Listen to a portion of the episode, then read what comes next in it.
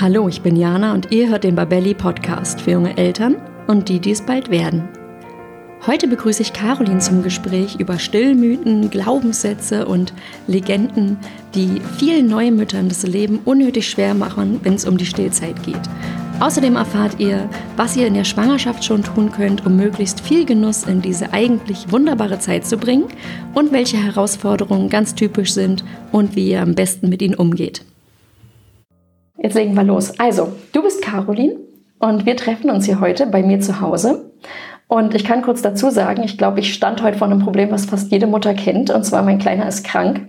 Und ohne die äh, tatkräftige Unterstützung meiner Nachbarin wäre dieses Interview jetzt gar nicht möglich. Also äh, gleich schon mal zum Anfang. Das äh, ist hier wie bei allen anderen Familien auch. Und wir sitzen hier gerade zwischen Piratenboot, Ritterburg und irgendwelchen Hausschuhen, die hier rumliegen in meinem Wohnzimmer.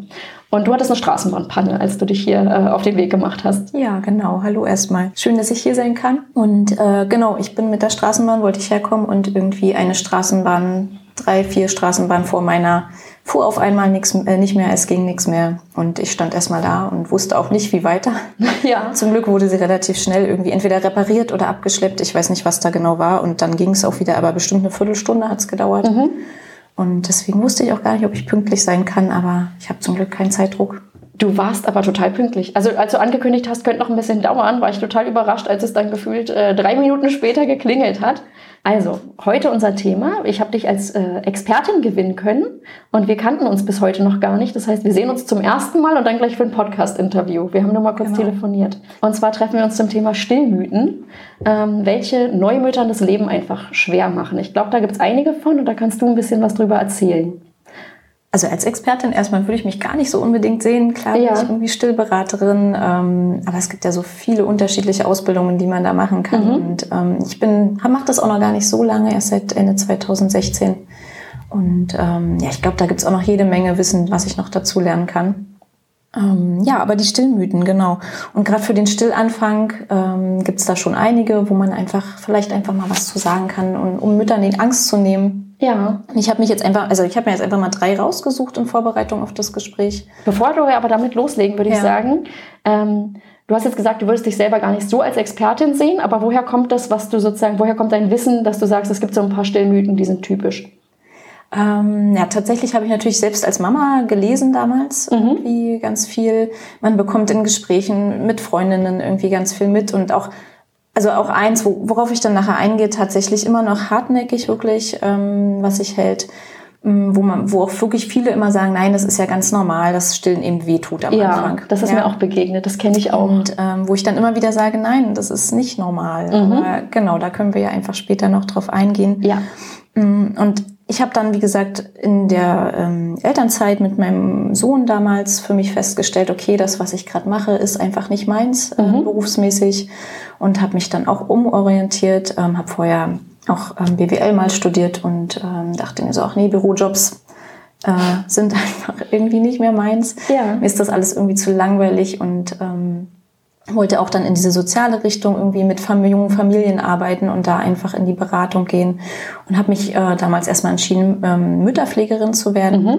Arbeite seit 2014 auch als Selbstständige in diesem Beruf und da aber gerade dieses Thema Stillen mir sehr am Herzen liegt ähm, und ich auch zwei ganz unterschiedliche Stillzeiten mit meinen beiden eigenen Kindern hatte, habe ich mich dann 2016 nochmal dazu entschieden, so eine Stillbegleiterausbildung zu machen und ja, bin seit 2017, 2018 habe ich damit dann so langsam angefangen, das wirklich auch selbstständig zu machen und äh, Mütter dazu beraten. Das heißt, du bist häufig in einem Familienzentrum? Äh, jein. Also zum einen mache ich äh, Stillberatung tatsächlich wirklich ähm, so direkt, wenn mich Mütter kontaktieren, dass mhm. ich einen Hausbesuch bei denen vereinbare. Dann mache ich es halt in der Mütterpflege natürlich mit. Also ja. wenn da irgendwie, wenn ich bei den Frauen zu Hause im Wochenbett bin und da gibt es irgendwie Stillprobleme, dann klar unterstütze ich da auch. Und an sich ähm, bin ich angeschlossen an, das, eine, an ein Familienzentrum, was am Orankesee ist. Das ist die Praxis Familienleben. Genau, und da bin ich zu finden, biete dort äh, Stillvorbereitungskurse an und auch äh, Stillberatung direkt für ja, Mütter, die halt irgendwie Fragen haben und ja, einfach da irgendwie Unterstützung brauchen. Stillvorbereitungskurse heißt, das kann man in der Schwangerschaft, kann ich das äh, sozusagen schon in Anspruch nehmen, damit ich einfach weiß, was kommt auf mich zu, was sind vielleicht typische Herausforderungen. Ähm, sowas. Das ist ein Stillvorbereitungskurs, richtig? Genau, also es gibt ja diese Geburtsvorbereitungskurse, ja, ja die kennt irgendwie Thema, jeder. Ne? Genau, die, die kennt jeder. Die werden auch von der Kasse übernommen, die Stillvorbereitungskurse leider nicht. Ja. Ähm, genau, und in diesen Stillvorbereitungskursen geht es aber wirklich nur um das Thema Stillen. Also da geht es nicht um Geburt oder was das Kind vielleicht sonst noch am Anfang braucht und ja. so, sondern wirklich rein um das Thema Stillen. Ähm, auch da spreche ich so ein bisschen über ähm, Stillmythen. Mhm. Gehe auch darauf ein, äh, was es vielleicht am Anfang auch für Probleme geben kann. Weil dann, ich finde, wenn man darauf vorbereitet ist oder schon weiß, wie man die vielleicht auch umgehen kann, ne, dass es dann erst gar nicht dazu kommt.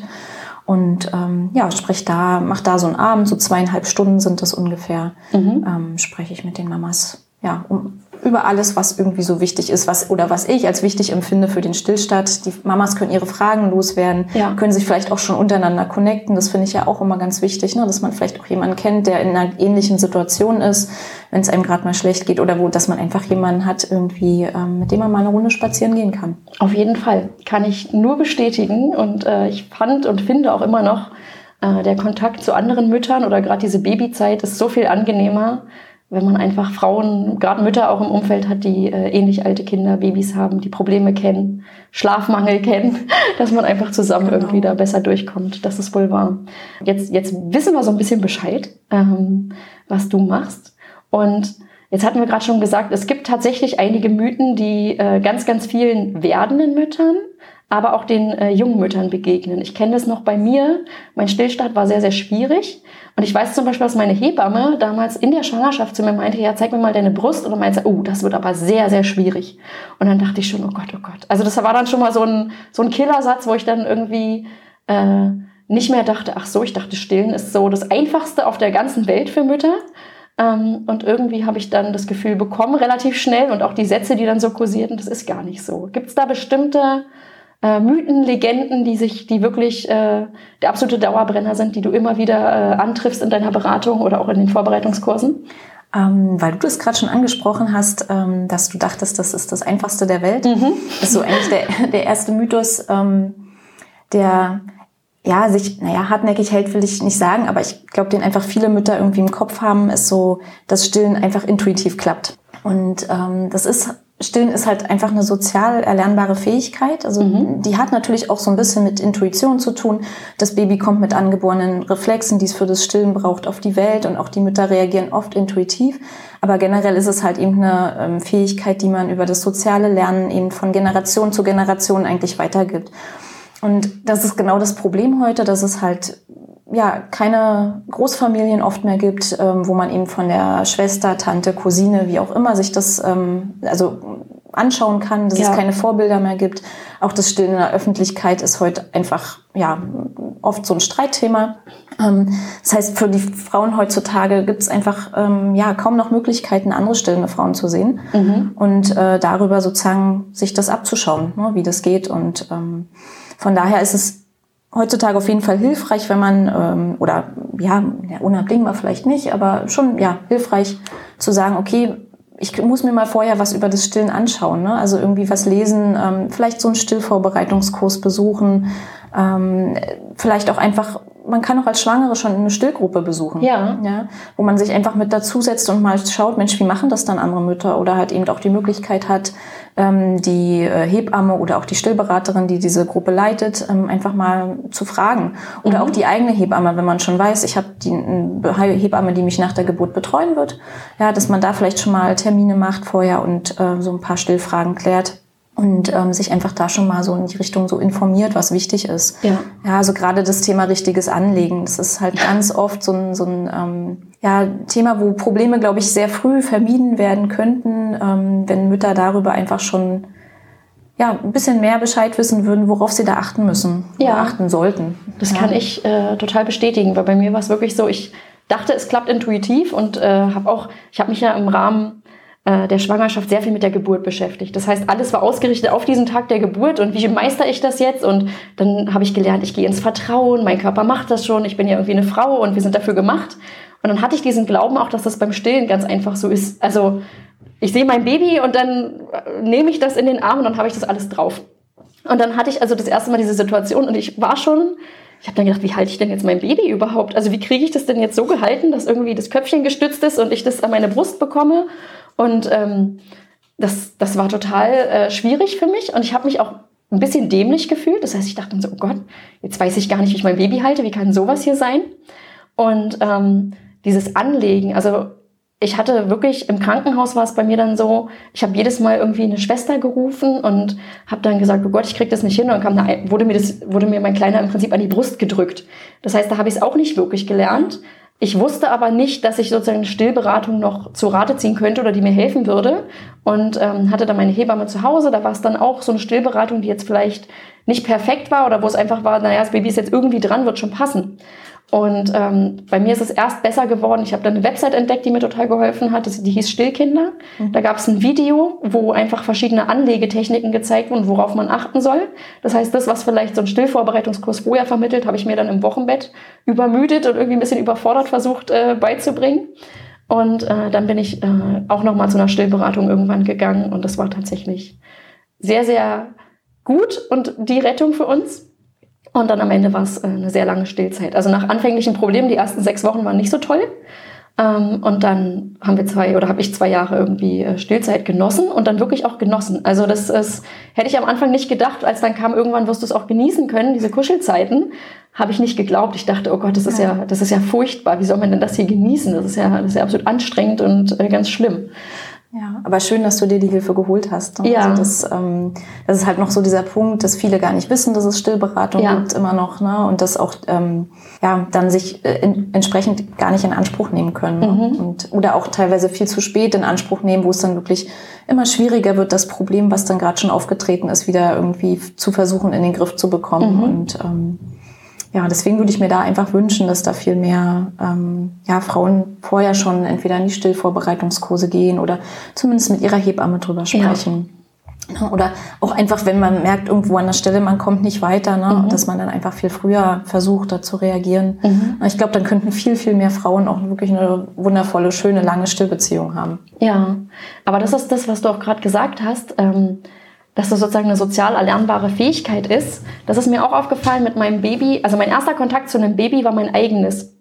Und ähm, das ist, ich, ich weiß noch, gegenüber von mir im Krankenhaus saß eine Mutter, die hat ihr zweites Kind bekommen, hat es an die Brust gelegt und gestillt und ich meinte dann irgendwann zu ihr, wie machst denn du das? Das ist ja, das ist ja zauberhaft, wie geht denn das? Sie meinte, naja, ist das zweite. Sie hat sozusagen durchgestillt. Das erste war auch noch nicht so groß. Und sie hat einfach durchgestillt und sie hat es dann einfach sozusagen drauf gehabt. Und das war dieses, wie ich es mir vorgestellt habe, in meinen Träumen direkt gegenüber. Und ich saß da und dachte so, und ich krieg's hier echt nicht gebacken. Das ist ja ganz furchtbar, ja. Also ähm, von daher der, der, dieses, dieses Gefühl der eigenen Unzulänglichkeit gleich so schnell sozusagen zu spüren als Mutter, ähm, war auch psychisch irgendwie eine Belastung, muss ich, muss ich so äh, feststellen, auch im Rückblick gerade nochmal. Und ähm, ja, da, da hätte ich mir tatsächlich im Krankenhaus vielleicht auch äh, eine andere Unterstützung nochmal gewünscht. Ich, ja. ich weiß, dass die als stillfreundlich zertifiziert sind, waren und ähm, bestimmt auch ihr Bestes getan haben, gerade auch unter der Personalsituation. Aber ähm, ja, ich glaube, das ist so, hätte ich in der Schwangerschaft schon mehr, noch mehr drüber gewusst und umgekehrt wäre die Beratung noch ein bisschen intensiver gewesen oder wäre ein Kontakt vermittelt worden gleich zu einer Stillberatung, ist vielleicht auch das Hemmnis ein bisschen geringer, sich dann selber nochmal zu kümmern wenn man sowieso schon gestresst ist. Genau. Und äh, gerade in den Krankenhäusern, dieser Personalmangel ist einfach da und es mhm. wird nicht besser werden. Ja. Und, ne? und ich, ich finde, wenn man das einfach weiß und darauf vorbereitet ist und sich vielleicht einfach in der Schwangerschaft schon mal nur überlegt, okay, wohin könnte ich mich dann wenden, mhm. wenn ich Probleme habe, ne, dass ich ja. da gleich eine Nummer griffbereit habe oder irgendwie mhm. schauen kann, ähm, glaube ich, einfach diese Sicherheit im Hinterkopf zu haben, ist schon einfach mal viel wert. Ja. Das stimmt wohl. Gibt es sonst noch einen Mythos? Äh, wir hatten vorhin schon einen erwähnt, den ich auch mit Abstand, äh, glaube ich, am häufigsten irgendwie mitbekomme oder höre. Genau, die ähm, oder der Mythos, ähm, dass ja Stillen am Anfang wehtut. Ja. Und dass das doch ganz normal ist. Da muss ich ganz klar sagen, nein, ist es nicht. Ist das nicht eine gute Nachricht? Also wenn ich jetzt hier schwangere Zuhörerin wäre, würde ich mir jetzt denken, na Gott sei Dank, ja, das tut, muss nicht wehtun. Das ist doch eine total schöne Nachricht. Genau, das ist total schön. Und ähm, ja, ich möchte auch einfach Mütter da bestärken, auf ihren eigenen Körper einfach zu hören ja. und zu sagen, nee, irgendwie, das, das tut mir jetzt weh und da stimmt irgendwas nicht. Ne? Okay. Also es mhm. ist ganz normal. Stillen ist ein sehr intensives Gefühl. Das ist wirklich deutlich spürbar. Es ist, ähm, ja, es ist einfach ja, man merkt es. Mhm. Ja, und es darf auch am Anfang unangenehm sein, aber unangenehm ist nicht Schmerz. Ja. ja. Ähm, es darf in, ich sag ungefähr so in der ersten Woche ist es ganz normal, dass das so ein bisschen, ja, eben unangenehm ist mhm. und dass es gerade am Anfang der Stillmahlzeit so in den ersten 20 bis 30 Sekunden so ein, so ein, wie so ein Kribbeln, Stechen mal so irgendwie da ist, aber das sollte auch nach diesen ersten Ansaugen dann auch weg sein. Okay, das heißt, wenn ich den Reflex habe, ich kann hier gerade nicht, das tut so weh und irgendwie zusammenzucke, dann läuft was schief. Genau, dann ist ähm, dann ist einfach irgendwas, was nicht stimmt. Ja. Das heißt, das Kind ist nicht richtig angelegt. Ähm, da ist irgendwie was anatomisch im Mund des Kindes, was vielleicht ähm, dem Stillen im Wege steht. Mhm. Ja, es kann auch sein, dass das Kind durch die Geburt eben, heutzutage sind ja viele Interventionen unter der Geburt, Medikamente, ja. die gegeben werden, dass das Kind eben seine ganz normal oder natürlich angeborenen Stillreflexe nicht zeigen kann. Mhm. Und ähm, das einfach, da sollte man einfach auf seinen Körper hören, denn ich denke mir immer, wenn die Natur das so eingerichtet hätte, dass das Stillen wehtun würde, würde die Menschheit nicht existieren. Also auch keine ja. Tiermutter würde ihr Kind an nie sitzen lassen, wenn es ihr wehtun würde. Mhm. Na, und ähm, ja, ich, ich denke, da sollten wir Frauen einfach auf unsere Brust irgendwie aufpassen, denn wir haben nur die beiden irgendwie ja. und ähm, ja, das ist wie gesagt unangenehm, es ist normal, aber es darf nicht wehtun und schon gar nicht irgendwie blutig sein. Ähm, ja. Ja, das gerade auch mit dem Blutigsein, Wund, das habe ich auch viel im Umfeld mitbekommen. Und da ist dann der Tipp, na, dann nimmst du halt erstmal Stillhütchen, dann kann sich sozusagen die Brust regenerieren. Was hältst du von diesem Tipp oder was ist das? Ich bin, ich bin überhaupt nicht dogmatisch. Ich finde, ähm, so ein Brusthut äh, kann in bestimmten Situationen sicher hilfreich sein, ja. aber er ist kein Pflaster für wunde Brustwarzen. Und ich mhm. finde, sie werden halt heutzutage leider auch im Krankenhaus wirklich wie Pflaster verteilt. Mhm. Ähm, und ähm, ich, ich finde, wenn, wenn der Mama damit wirklich geholfen ist und sie danach eine tolle Stillbeziehung hat, ähm, mein Gott, dann ist das so. Mhm. Ja, irgendwie. Und äh, wenn die Mama damit glücklich ist und damit gut leben kann. Aber ich finde halt, ähm, oder ich fände es schöner, wenn einfach hinter das Problem geschaut wird. Ja. Was ist dann da? Warum tut's dann weh? Und mhm. Ähm, ganz oft kann man wirklich mit einer veränderten Positionierung des Kindes, mit einem nochmal aufs Anlegen direkt schauen, ist der Mund weit genug offen. Das ist auch ganz oft das Problem, dass eben einfach nicht genug Brustgewebe im Mund des Kindes ja. ist. Und dass die Kinder wirklich nur an der Brustwarze saugen und nicht an der Brust. Und wenn man da einfach ein bisschen besser hingucken würde, ähm, kann man äh, ich würde sagen, in sehr, sehr vielen Fällen schon damit sehr viel tun und äh, auch so, so eine ähm, Zuhilfenahme des Brusthuts vermeiden. Mhm. Okay. Genau. Gibt es sonst noch einen Mythos? Also wir hatten jetzt, äh, Schmerzen sind normal. Und Stillen ist intuitiv. Genau. Und Stillen ist intuitiv, genau, ist die einfachste Sache der Welt. Gibt es sonst noch irgendwas, ähm, was, ich, was irgendwie immer wieder auftaucht? Ja, also ganz oft habe ich auch dieses, ja, ich äh, in der Schwangerschaft musste ich ja schon drauf achten, was ich esse, aber auch in der Stillzeit darf ich ja dieses und jenes nicht essen und muss stimmt. ganz viel trinken. Ja. Irgendwie. Und da ist auch so, wo ich sage, nee, das stimmt so nicht. Mamas sollten schon gucken, dass sie sich natürlich ausgewogen ernähren ne, und auch, ähm, ne, also nicht hungern, irgendwie, ja. ne? Aber so generell darf man erstmal alles essen in der, in der Stillzeit. Und ich finde das auch so schön für die Mütter zu hören, dass man eben gerade nach der Schwangerschaft, wo man ja doch sich an so gewisse Dinge so ein bisschen halten muss, mhm. oder was heißt muss, aber sollte, sollte, so genau. Mhm. Ne, dass man dann wieder weiß, oh, ich kann endlich wieder, weiß ich, mein Salami-Brötchen essen oder ja. irgendwie sowas. Ne? Und ähm, ja, ganz oft wird ja gesagt, dass zum Beispiel Kohl oder Zwiebelgewächse ähm, Blähungen verursachen. Ne? Ja.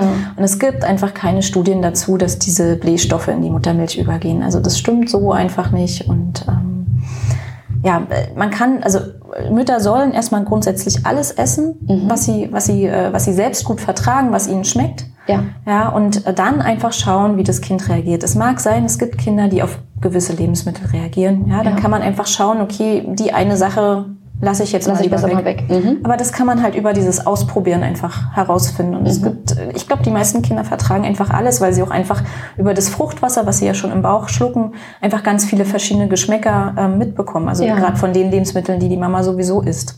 Ah, okay. Ja, und ähm, von daher sind sie da schon dran gewöhnt und äh, mit der Muttermilch ist das eben ähnlich. Ne? Alles das, was die Mama isst, geht geschmacklich auch in die Muttermilch über und ähm, ja, da einfach ausprobieren oder genauso mit diesen säurehaltigen Sachen. Ja, ne? ich wollte gerade sagen, die äh, einen wunden Po verursachen.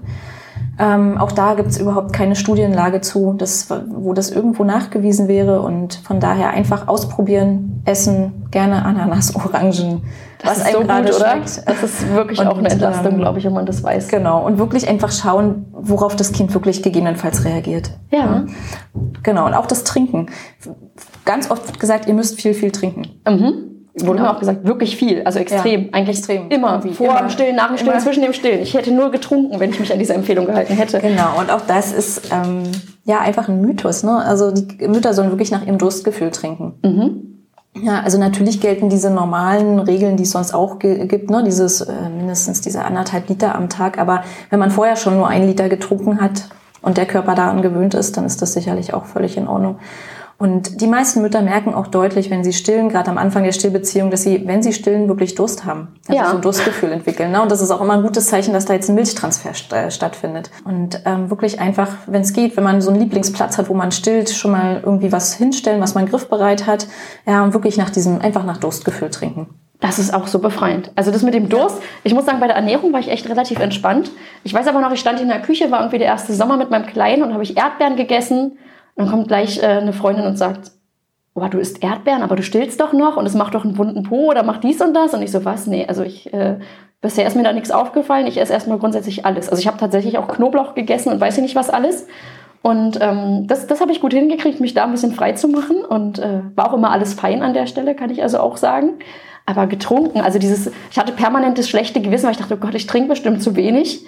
Aber irgendwie, äh, ja, wenn ich dann Durst hatte, habe ich ja dann auch wieder ganz, äh, kam ich ja dann irgendwann auch mal dazu, trotz ja. Baby und äh, ja. Weil Milchbildung hängt halt einfach nicht vom, von der Menge der Nahrungsmittel oder der Menge des, der Flüssigkeit, die man zu sich nimmt, ab. Also natürlich, wenn man wirklich deutlich zu wenig trinkt oder ja. sich deutlich zu gering ernährt unter einer bestimmten ähm, Kilokalorienzahl pro Tag, kann sich das auf die Milchmenge auswirken. Mhm. Ähm, das ist aber, da muss man schon wirklich sehr, sehr wenig trinken oder essen. Ja, was man eigentlich dann auch, wenn man einen mhm. gesunden Körper hat, wahrscheinlich deutlich spüren würde. Also genau. dann wäre man wahrscheinlich ja. auch so nicht besonders. Und in, im Normalfall ist es auch so, dass ähm, selbst wenn man jetzt irgendwo einen Mangel hat, dass eben die Mama den zuerst merkt und äh, das sozusagen, was noch da ist, auch erstmal in die Muttermilch geht und dem Kind zugutekommt. Ja, mhm. Das ist auch beruhigend, denke ich. Jetzt hattest du gerade schon gesagt, ähm, was man in der Schwangerschaft, oder wir hatten so im Gespräch, ähm, was man in der Schwangerschaft tun kann, um vielleicht ein guten oder besseren Stillstand zu erleben, nämlich vielleicht einen Stillvorbereitungskurs machen, sich informieren. Gibt es sonst noch irgendwas, wo du sagen würdest, das kann eine werdende Mama irgendwie schon machen, um ähm, einfach besser in diese Phase zu kommen oder, oder besser vorbereitet zu sein? Entspannt bleiben. Das ist ein sehr guter Tipp. Entspannte Eltern, entspannte wichtig. Kinder, ne? das genau. ist super. Ja, wie, mhm. wie mache ich das in der Praxis? Hast du da einen guten Tipp, wie ich entspannt bleiben kann? Das ist eine gute Frage. Einfach alles das tun, wo man sich mit wohlfühlt. Und wenn es halt das Sporttreiben ist und wenn es das Musikhören ist, irgendwie. Ja. Ne?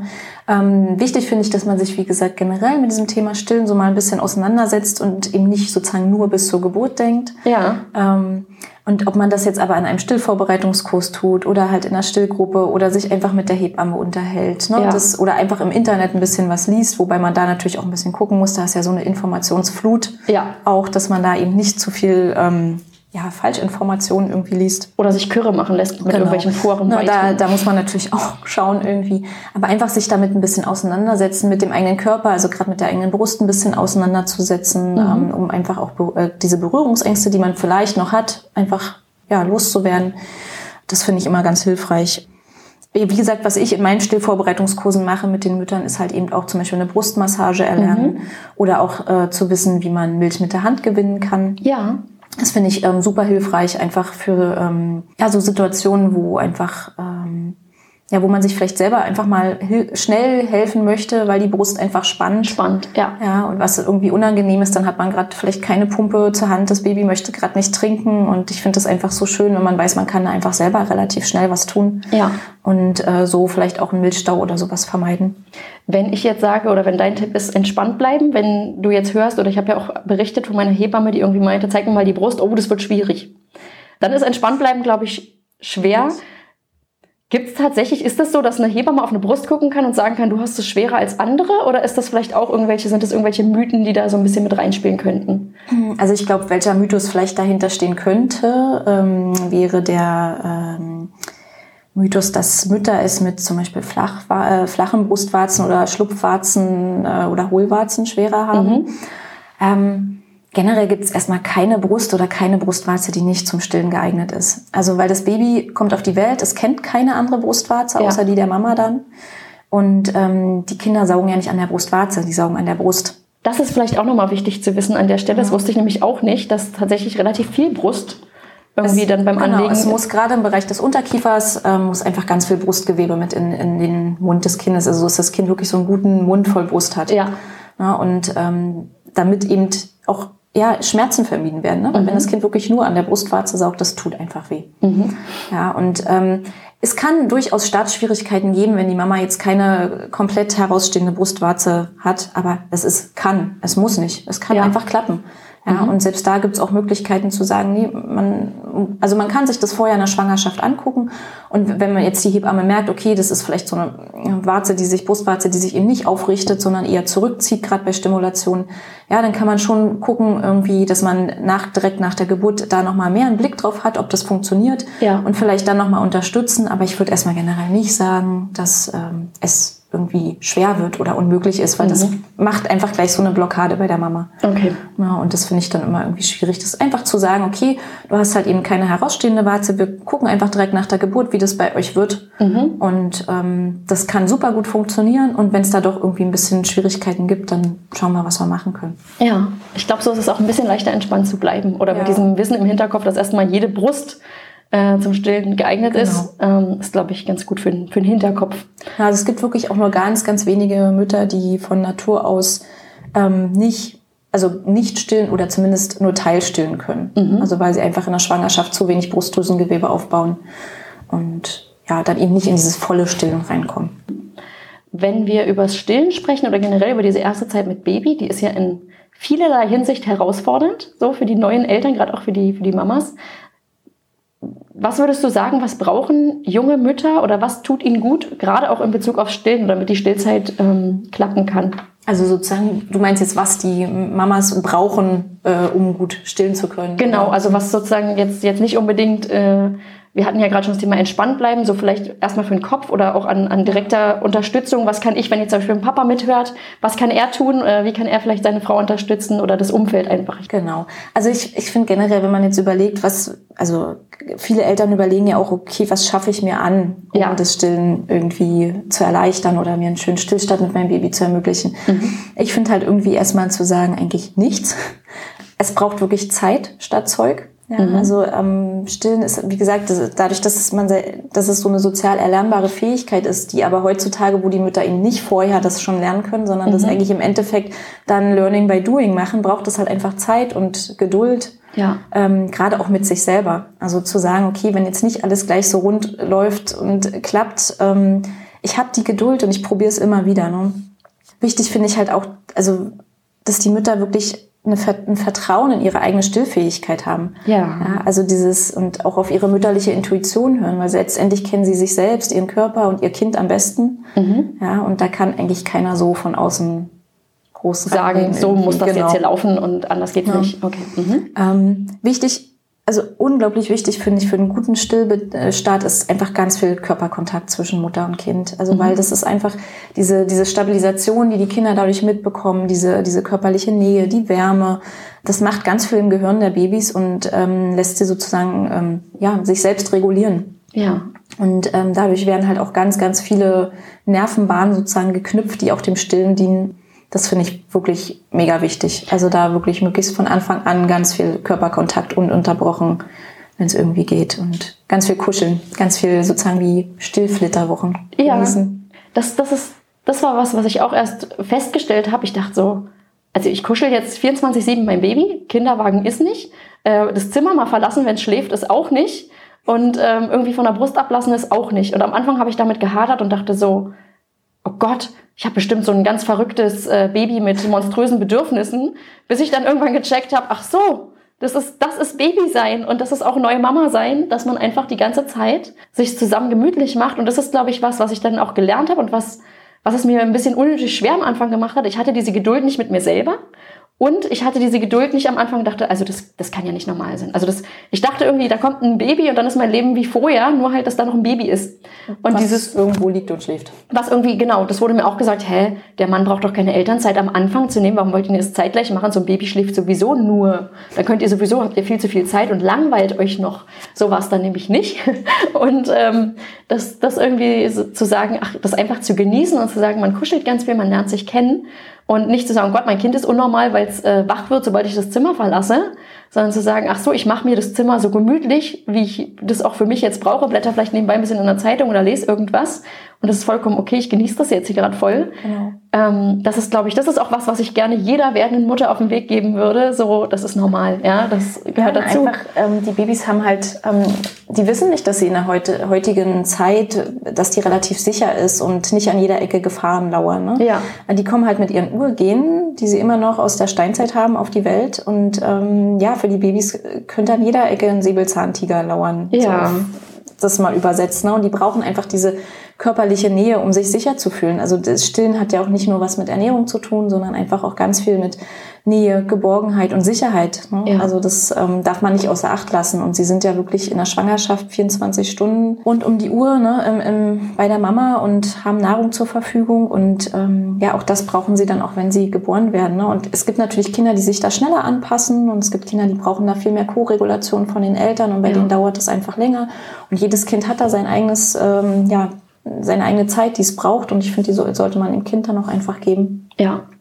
Genau, weil du vorhin noch angesprochen hast, was die Partner tun können. Mhm. Ähm, ja, ich finde es einfach mega wichtig, dass die Partner ähm, sozusagen diesen, diesen Stillwunsch der Mama unterstützen, wenn ich jetzt mal beim Thema Stillen bleibe. Ne? Ja. Und auch finde ich gerade die Mama in dieser ersten sensiblen Zeit, wo ja auch emotional viel sozusagen durcheinander läuft, weil die Schwangerschaftshormone gehen, die Stillhormone kommen, man hat vielleicht diesen Babyblues am Anfang, mhm. wo man einfach ständig irgendwie nur weint, weint. und gar nicht warum, weiß gar nicht, und gar nicht weiß warum dass der Partner einfach wirklich da ist und die Mama unterstützt, auch in ihrem Stillwunsch und auch nach außen das hin, ne, so gegenüber, ich sag mal, ähm, so gut gemeinten Ratschlägen, ne? ja. ne, vielleicht auch gerade von, von der eigenen Mama oder von der Schwiegermama, die vielleicht selbst eben nicht gestillt hat, weil es einfach in der Generation, glaube ich, vor uns nicht unbedingt so üblich war, lange ja. zu stillen. Da wurde auch gesagt, da wurde die Säuglingsnachhilfe auch wirklich als Fortschritt betrachtet. Genau, ne? und ähm, Stillen ist ja auch erst, ja, ich sag mal so seit den ja, Anfang der 2000er wieder so, so das Nonplusultra mhm. irgendwie. Mhm.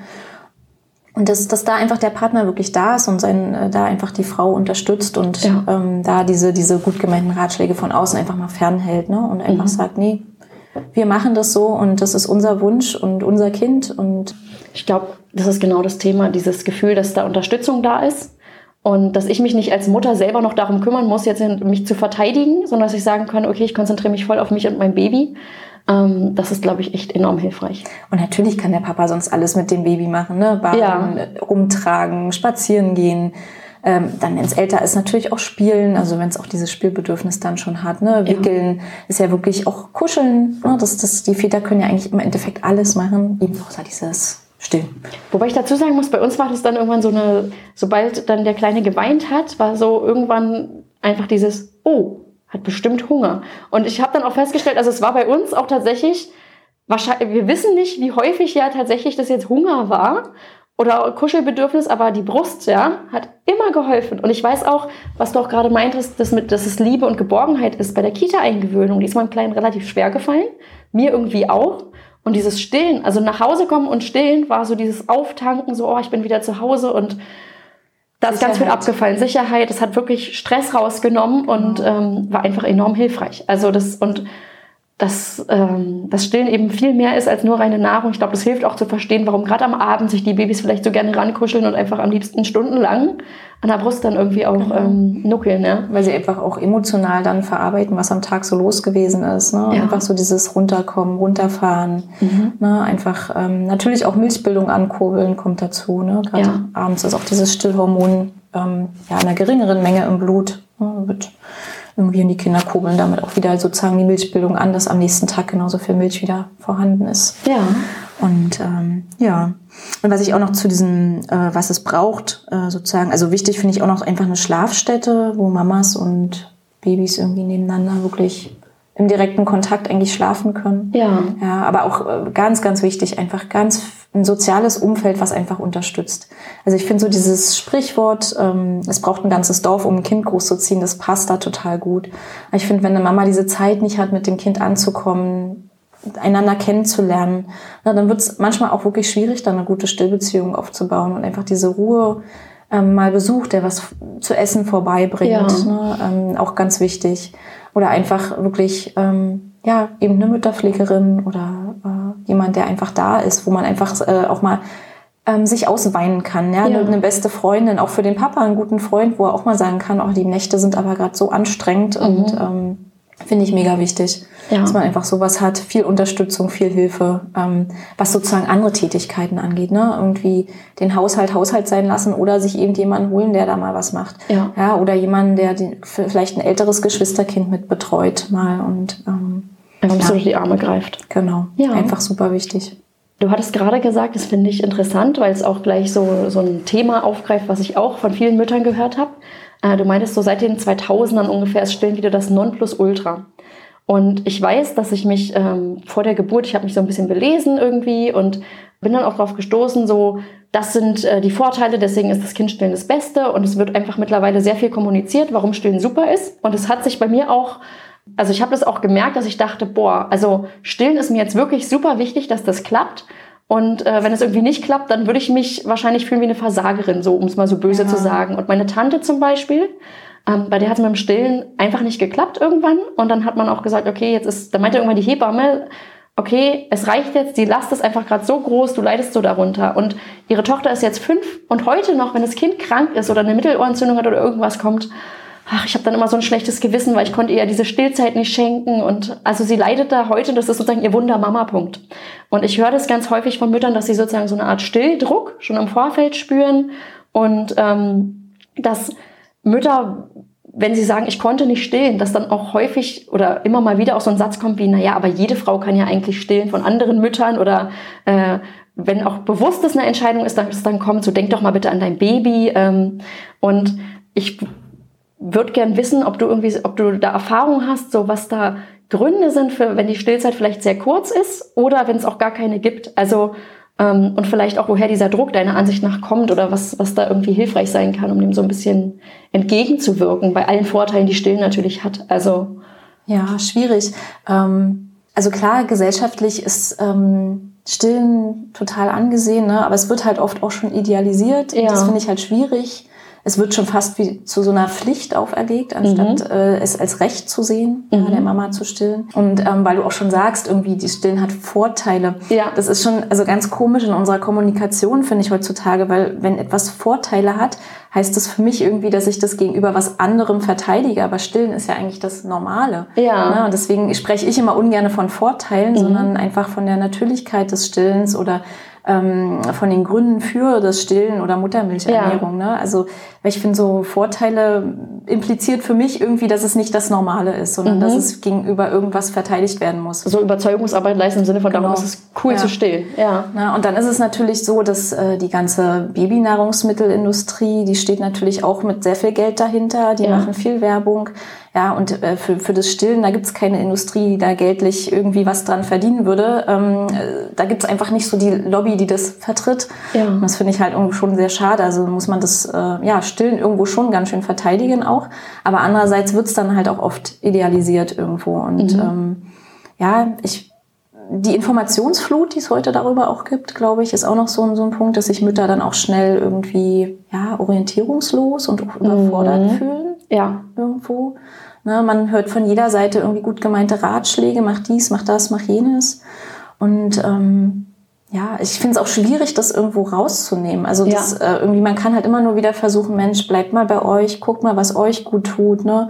Hört auf euer eigenes Körpergefühl und ähm, was euch wirklich gut tut. Ne? Denn dieses Stillen nach Bedarf ist eben nicht nur der Bedarf des Kindes, sondern auch der Mama. Ja? Und wenn man das so mal miteinander kombiniert und sagt, okay, aber wenn die Mama merkt, das ist nicht so richtig, das ist nicht meins und ja, sie will vielleicht auch gar nicht stillen. Nicht nur, dass es bei manchen Frauen vielleicht nicht so klappt, aber es gibt auch Frauen, die nicht unbedingt wollen. Ja. Ja, dass man das auch einfach hinnimmt und sagt, das ist völlig in Ordnung. Also mhm. dazu gibt's ja eben seit 100 Jahren die Babynahrung, die ja. künstliche, ne, wo man sagt, auch damit können Kinder gut groß werden. Und ich finde, Stillen muss einfach Spaß machen. Und wenn es keinen Spaß macht und das nur so unter so einem Druck funktioniert, ist das einfach schade.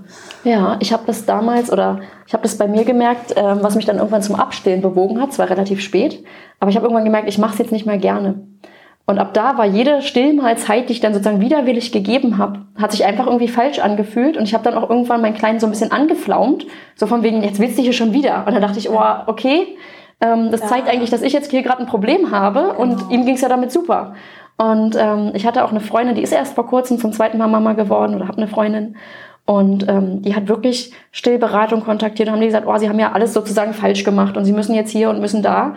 Und letztendlich war dann am Ende dieses Eingeständnis, dass sie ähm, bei ihrem ersten Kind hat sie auch schon nicht gestillt und letztendlich hat sie dann irgendwann gesagt, na ja, sie verbindet es einfach auch mit einer großen Einschränkung. Für sie ist es sozusagen so eine Art Rückschritt als Frau oder so ein, es behindert sie in ihrer Freiheit. Sie möchte mit Mama und Papa, dass die komplett gleichberechtigt agieren und für sie ist das Stillen da irgendwie passt es da nicht rein. Und dann hat sie sich bewusst dagegen entschieden und das ist auch fein. Also jetzt geht es ihr viel besser als mit diesem krampfhaften Versuch, über mehrere Wochen irgendwie da ähm, was aufzubauen, was sie aber gar nicht wirklich will. Und ich glaube, das ist ganz wichtig zu sagen, das ist okay und dass wir Frauen uns da einfach auch unterstützen. Weil, das ist ähm, es auch, völlig. Ja, also dieser, dieser Wert. Aber ich kann es nachvollziehen, weil ich auch bei mir, ich habe am Anfang, glaube ich, schon mein Wert sozusagen, oder mich hätte das irgendwie erstmal runtergezogen, wenn es nicht geklappt hätte. Es war mir super wichtig und ich hätte gedacht, oh, jetzt hast du es nicht geschafft und irgendwie... Ja. Äh, nagt es dann an vielen Müttern, einfach durch diesen Druck, glaube ich. Ich glaube, es ist aber auch ganz wichtig für die Mütter zu wissen, dass es vielen Frauen so geht, dass ja. das nicht von Anfang an einfach so klappt, eben weil dieses soziale Lernen vorher nicht so richtig nicht stattfinden kann. Mhm. Ja, und ähm, viele Frauen eben sich gerade vorher nicht so informieren, weil man, also auch ganz normal, finde ich, in der Schwangerschaft denkt man auch nicht über das Stillen nach, sondern mhm. man arbeitet erstmal auf diesen Tag der Geburt hin. Und ich finde, wenn man weiß, man steht damit nicht allein und man kann sich Hilfe suchen, ne, dass man dann auch den Frauen, also ja, den Frauen mit auf den Weg gibt, zu sagen, hey, wenn irgendwie was komisch läuft, äh, dann sucht euch frühzeitig Hilfe. Und wenn es schon im Krankenhaus ist, ne, also mhm. wenn ihr oder manche Frauen, ne, die zu Hause bin oder im Geburtshaus, ähm, da ich weiß nicht, ob es darüber Studien gibt, aber ich könnte mir vorstellen, dass es da deutlich besser klappt, weil einfach den Frauen dort auch für so eine natürliche Geburt ja sehr viel mehr Zeit gelassen wird. Mhm. Na, da werden nicht so viele Interventionen, ähm, die nebenbei laufen, irgendwie gestartet und in dieser Krankenhausroutine mit vielen Medikamenten ist es halt einfach so, dass ähm, dadurch eben dieser Stillbeginn sozusagen oder dieser gute Stillbeginn behindert wird. Ja. Und wenn man dann weiß, ich kann mir da Hilfe holen, wenn vielleicht auch die Hebamme da nicht weiterkommt, ja, zusätzlich, ich glaube, das ist einfach für die Mütter so eine Rückversicherung, wo man sagt, okay, dann äh, schaue ich halt einfach, wenn ich diesen Stillwunsch habe und mache das. Das war bei mir so ein Thema. Ähm, ich habe gemerkt, die Geburt im Krankenhaus fand ich vollkommen in Ordnung. Aber dann habe ich gemerkt, dieses Ambiente dann auf der Wochenbettstation, das hat mir nicht gut getan. Ich wollte da wirklich relativ zügig einfach zurück zu mir nach Hause. Man hat keine Ruhe im Krankenhaus. Genau, es war keine mhm. Ruhe. Man teilt sich da irgendwie das Zimmer und dann ist da Besuch da und dann ist da irgendwie immer jemand, der zu den Zeiten reinkommt. Man ist eigentlich gerade froh, dass das Baby mal schläft. Dann kommt eine mhm. Untersuchung. Und da habe ich dann gemerkt, okay, ähm, hier eine Stillbeziehung aufzubauen oder noch länger zu bleiben, ergibt irgendwie für mich gar keinen Sinn. Und habe dann auch wirklich so ein bisschen drum gekämpft, dass wir gesagt haben, okay, wir möchten jetzt gehen. Ähm, weil mein Kleiner hat auch relativ viel abgenommen, so das Geburtsgewicht. Das war so diese ganz knapp an dieser 10%-Schwelle, wo sie meinten, oh, das ist jetzt aber eigenes Risiko. Und dann habe ich gedacht, nee, okay, ähm, die Hebamme kommt irgendwie noch am gleichen Tag und ich vertraue jetzt mal drauf, dass das dann zu Hause auch irgendwie besser klappen wird und sich besser einspielen kann. Und so kam es dann auch. Mhm. Und ich glaube, das ist auch so wichtig, dass man den Müttern mitgibt, so geht da euren Weg und wenn ihr merkt, ihr fühlt euch überhaupt nicht wohl, ähm, dann schaut nochmal genau hin und guckt, was ihr wirklich braucht. Gerade so ein Stress irgendwie, ne, das ist einfach hinderlich. Also ja. diese Stresshormone, die, spiel, die stehen halt den Stillhormonen wirklich äh, im Weg mhm. irgendwo und dass man da wirklich auf sich selber schaut und sagt, nee, also hier irgendwie fühle ich mich nicht wohl, ich möchte wirklich nach Hause, ich möchte ja. diese Ruhe haben, ich möchte diese erste Zeit mit der neuen Familie sozusagen einfach genießen. genießen. Na, und ähm, ja, diese, diese Mutter-Kind-Bindung, die sich da entwickelt am Anfang, die ist also gerade am Anfang halt auch sehr anfällig für Störfaktoren, also mhm. gerade für Stress. Ne? Und dass man, wenn man das weiß, dass man sagt, okay, sich einfach versuchen, so viel wie möglich von so einem Stress und sei es jetzt eben unerwarteter Besuch, dass man wirklich sagt, nee, also ne, Besuch in den ersten zwei, drei Wochen, hier kommt keiner rein und ähm, dass ja. man sich da gut abschirmt und da wirklich eine gute Selbstfürsorge betreibt. Ja, das ist aber, glaube ich, das ist tatsächlich auch eine große Herausforderung. Gerade wenn man stimmt. vorher immer funktioniert ja. hat, ich kam auch direkt aus dem Berufsleben sozusagen, und dann hat man irgendwie noch einen Umzug gemeistert und dann ab da dann zu sagen, so, jetzt achte ich aber mal ein bisschen auf mich und nehme mich mal aus allem so ein bisschen raus ist, glaube ich, gerade in unserer heutigen Zeit vielleicht noch ein bisschen schwieriger geworden oder da wirklich sich vorher auch äh, Gedanken zu, zu machen.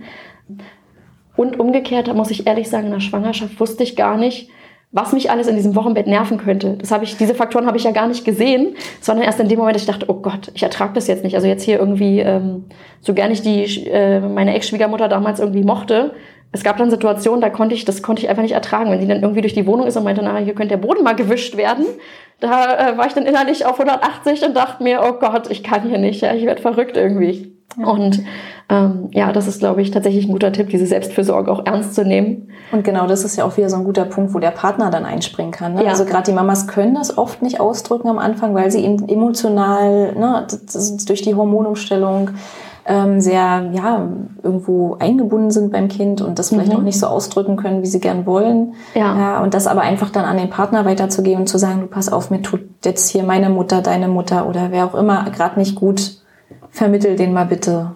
Wir wollen jetzt mal unsere Ruhe haben. Ja. Ja, und zu sagen, nee, ich, ähm, wir schirmen uns jetzt ab und kommen erstmal als Familie an und lernen uns auch kennen. Also, weil das ist ja auch so ein ganz neuer Erdenbürger, der da ist. Ne? Und klar kennt man den aus dem Bauch irgendwie schon heraus so ein bisschen, aber ähm, jedes Kind ist halt ein Individuum und ja, man muss sich erstmal drauf aufeinander einstellen. Ne?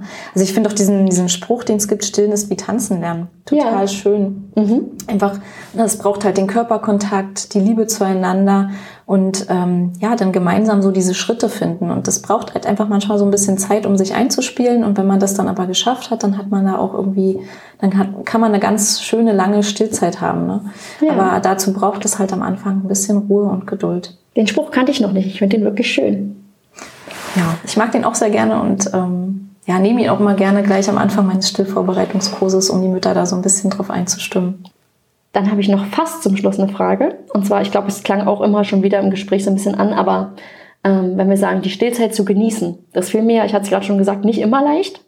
Ähm, es hat sich dann so ein bisschen eingegroovt und dann fand ich, habe ich dann irgendwann auch gemerkt, der Babyalltag wird turbulenter. Mit jeder neuen Fähigkeit wird es irgendwie anders anspruchsvoller und dann fand ich diese Kuschelzeiten, habe ich dann irgendwann genossen. Aber hast du irgendwie einen Tipp, wo du sagst, ähm, das hilft euch dabei, dass ihr vielleicht die Stillzeit einfach genießen könnt und nicht immer das Gefühl habt, boah, jetzt liege ich hier wieder oder sitze hier wieder und bin so aus allem rausgenommen? Eigentlich das, was ich alles schon gesagt habe irgendwie. Ne? Also diese gute Selbstfürsorge finde ich ja. mega wichtig, ja, dass man wirklich auf seine eigenen Bedürfnisse auch hört und die nicht komplett hin, in den Hintergrund stellt. Ja. Ja, dass, äh, dass man nicht nur noch äh, irgendwie für das Baby funktioniert, sondern eben auch seine eigenen Bedürfnisse wahrnimmt. Ähm, finde ich super wichtig, dann gerade, weil nur dann, also wenn man diesen Stress nicht hat und nicht irgendwie nur auf die anderen Personen achtet, kann man das auch irgendwo genießen.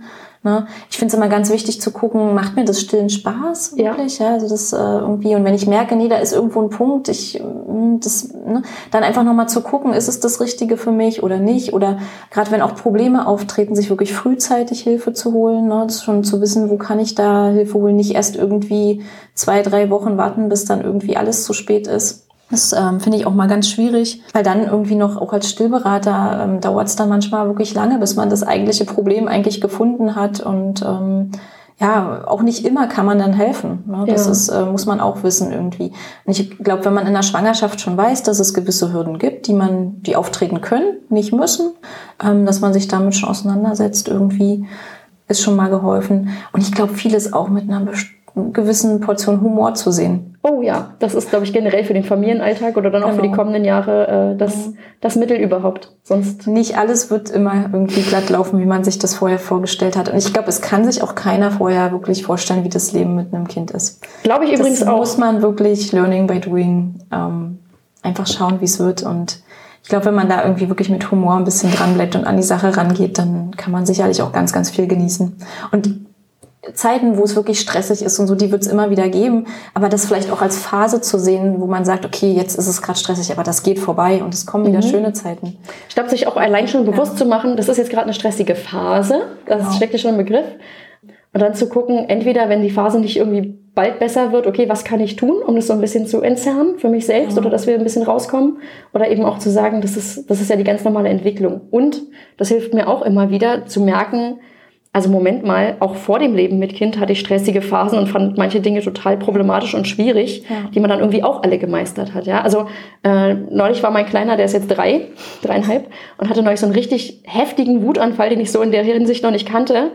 Und dann habe ich gedacht, so okay, in drei Jahren wirst du darüber echt lachen. Ne? Also jetzt gerade denkst du dir, um Gottes Willen, was war das denn? Direkt danach hatte ich auch einen halben Nervenzusammenbruch irgendwie, als er dann gepennt hat und dachte so, oh Gott, oh Gott, was war das denn jetzt? Und vor allem auch mein Umgang damit. Aber dann, mittlerweile kann ich halt echt drüber lachen und denke so, sich selbst auch so ein bisschen in diese Außenrolle zu begeben, ja. sich selber mal zuzusehen dabei, ja. Genau. Das ist ja eigentlich, äh, ist das ja Potenzial für Komödien, ja. Also was wir hier im Leben mit Kind erleben, das ist, glaube ich, viel Material für Comedy und äh, ja. Oder auch einfach mal zu schauen, äh, weil du gerade meintest, dass man ja auch vor der Zeit mit Kind stressige Phasen hatte, aber auch zu schauen, was hat mir denn vorher gut getan. Ja. Ja, und das nicht zu vergessen. Und wenn ich halt vorher schon irgendwie gerne Yoga gemacht habe, dann warum nicht auch mit Kind das zu Hause? In, muss ja nicht dann immer eine Stunde sein, sondern und wenn es mal zehn Minuten sind, irgendwie einfach was für sich zu tun. Ja. Wieder diese Selbstfürsorge zu schauen, was tat mir dann gut. Mhm. Schöne Musik hören, mal in eine warme Badewanne steigen irgendwie und einfach mal wieder runterzufahren, gerade nach so einer stressigen Situation. Mhm. Irgendwie. Aber ich glaube wirklich, dass die Stillzeit ganz, ganz, ganz viel ähm, ja, schöne Momente birgt und dass doch der Hauptteil ähm, bei den, also bei vielen Müttern wirklich einfach nur schön ist und zum Genießen da ist, ne? Und dass ja. man das dann auch irgendwie so wahrnimmt und sich vielleicht auch für gerade dann Momente merkt, wo es gerade mal stressig ist, zu sagen, Mensch, aber eigentlich war es doch bis jetzt total schön. Und wenn ich mich daran zurückerinnere und daran irgendwie, dass man das nicht vergisst. Ja, ich kenne auch echt viele Mamas, die sind dann, am Anfang haben fast alle Mütter ja Probleme, aber dann, wenn die Stillzeit endet, sind fast alle irgendwie traurig und sagen, oh Gott, da geht jetzt ein Kapitel zu Ende, was wirklich ähm, ein schönes insgesamt gewesen ist. Und ähm, ja, das war bei mir auch so. Also es waren gemischte Gefühle. Das war einerseits, oh Gott, eine ganz neue Freiheit. Und eben auch, oh Gott, da endet jetzt eine Phase. Also das ist jetzt ähm, Kinder werden mit dem selbstständiger. Kind mhm. Und das ist dieses Loslassen ist wirklich schwer manchmal, auf jeden Fall. Ja. Jetzt zum Schluss nochmal, wir hatten es, glaube ich, auch schon angesprochen, aber wenn es Stillprobleme gibt, was kann ich als Mama tun? Also wo kann ich mich hinwenden? Ja, als allererstes natürlich an die Hebamme. Ja. ja ähm, auch wenn es in der späteren Stillzeit Probleme gibt. Äh, auch nach dem Wochenbett hat man ja eine gewisse Anzahl an Terminen bis zum Ende der Stillzeit noch Anspruch auf die Hebamme.